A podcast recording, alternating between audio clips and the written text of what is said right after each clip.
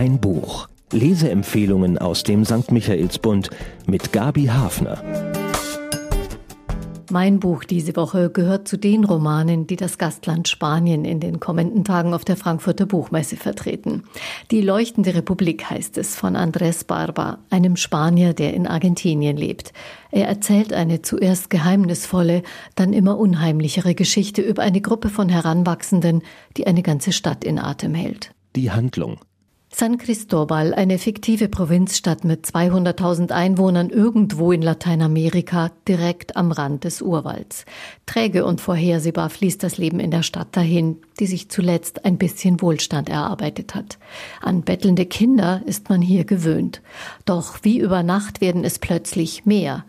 Anders als die indigenen Kinder, deren Schmutz und Armut quasi zum Stadtbild gehören, sind die fremden Kinder ein Aufreger, denn sie begehen zunehmend regelrechte Überfälle, reißen den Passanten ihre Einkaufstaschen aus der Hand. Alle nehmen diese Kinder wahr, doch niemand macht sich wirklich Gedanken um sie oder versucht, mit der anarchisch wirkenden Gruppe in Kontakt zu treten, die sich in einer unverständlichen eigenen Sprache unterhält. Es kommt zu weiteren Eskalationen, schließlich zu einem Überfall auf einen Supermarkt nachdem ein Wachmann einen Jungen aus der Gruppe brutal mit Ohrfeigen traktiert hat. Niemand gebietet Einhalt. Später kehrt die ganze Gruppe zurück, richtet Chaos und Zerstörung an dem Supermarkt und plötzlich haben einige von ihnen Messer in der Hand. Es gibt zwei Tote. Von da an sind die Kinder verschwunden. Alle vermuten sie im Urwald. Umfangreiche Suchaktionen werden gestartet, umsonst. Durch ihr Verschwinden werden die Kinder zu einer ungreifbaren Größe, einem Ungeheuer, das den Erwachsenen Albträume verursacht und eine faszinierende Macht gewinnt über deren eigene Kinder. Nun verschwinden auch Kinder aus der Mittelschicht. Hysterie greift um sich, ein Aufstand droht in der Stadt. Man sucht nach Sündenböcken. Wieder einmal wird der Urwald durchkämmt und jetzt gelingt es, einen Jungen aus der Gruppe einzufangen. Erst unter Druck verrät er das Versteck.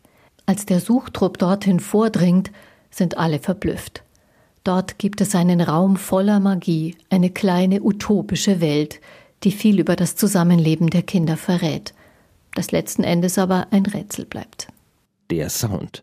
Aus der Distanz von 20 Jahren berichtet der Ich-Erzähler die Geschichte der Kindergang aus einer sehr subjektiven Perspektive.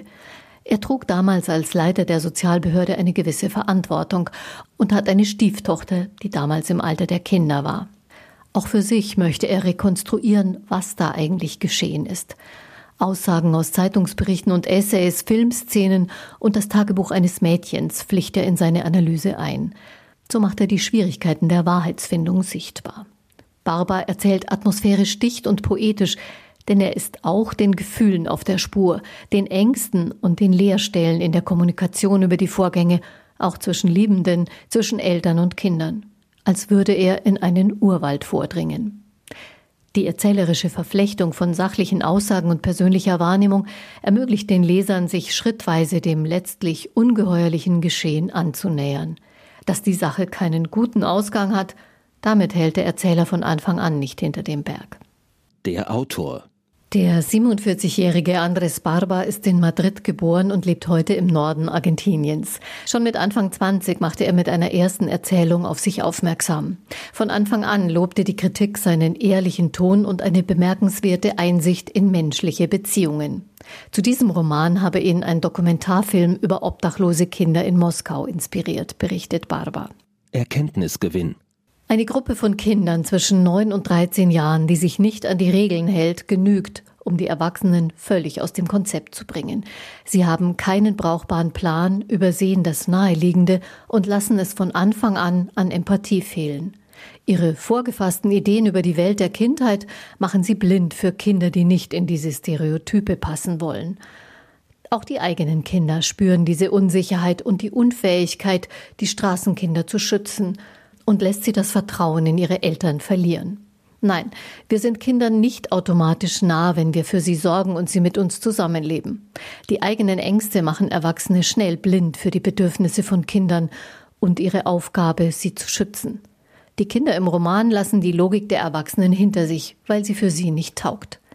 Andres Barber schildert auch exemplarisch, wie eine Gesellschaft angesichts von Angst in eine Krise gerät, zeigt die Eskalationsstufen, die eine Gemeinschaft aus dem Tritt bringen, bis in einen krisenhaften Panikmodus, in dem Rationalität keine Rolle mehr spielt und sogar Kinder zu Todfeinden werden können. Für wen?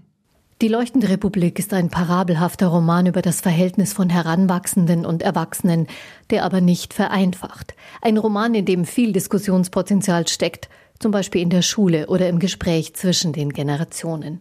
Denn Situationen, in denen sich Heranwachsende von den Erwachsenen im Stich gelassen fühlen und sich abkoppeln wollen von dem Weg, den die Erwachsenen eingeschlagen haben, sind auch bei uns denkbar. Fridays for Future lässt grüßen.